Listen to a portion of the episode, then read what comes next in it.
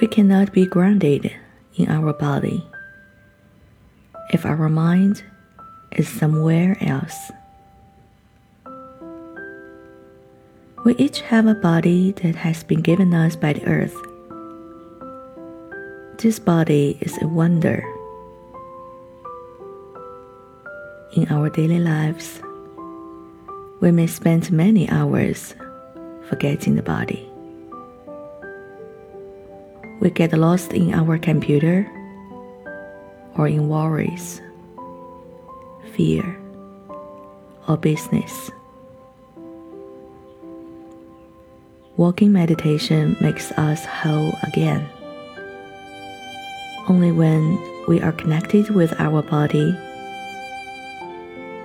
are we truly alive.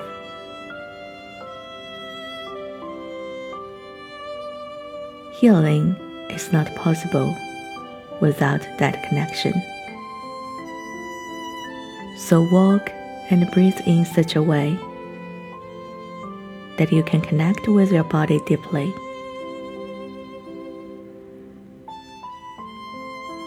Walking meditation unites our body and mind. We combine our breathing with our steps. When we breathe in, we may take two or three steps. When we breathe out, we may take three, four, or five steps we pay attention to what is comfortable for our body. Our breathing has the function of helping our body and mind to come down. As we walk, we can say, breathing in, I calm my body. Breathing out, I bring peace into my body. Coming to breath comes the body and reduces any pain and tension.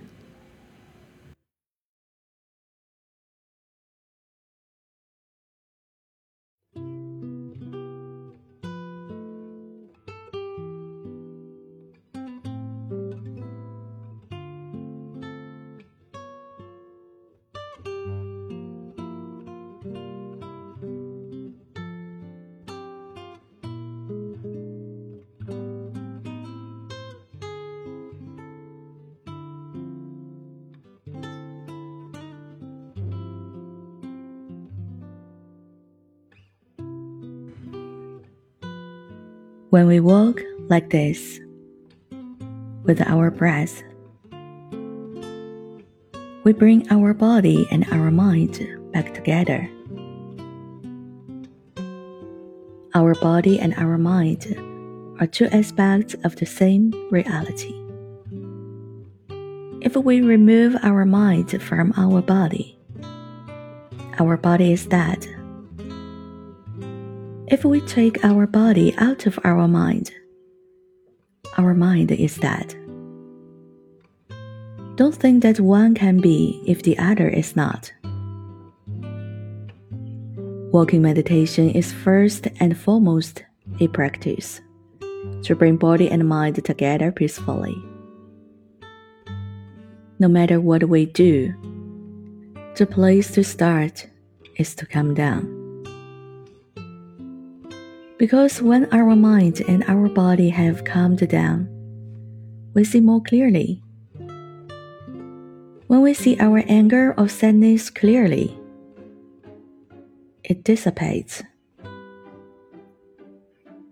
We begin to feel more compassion for ourselves and others. We can only feel this when body and mind are united. Walking meditation should not be work. It is very pleasant, especially in the early morning when the air is very fresh. When we walk mindfully, we see the beauty and the wonder of the earth around us. And we wake up. we see that we are living in a very wonderful moment. If our mind is caught and preoccupied with our worries and sufferings, we miss these things. We can value each step we take, and each step brings us happiness. When we look again at the earth and the sky, we see the earth is a wonderful reality.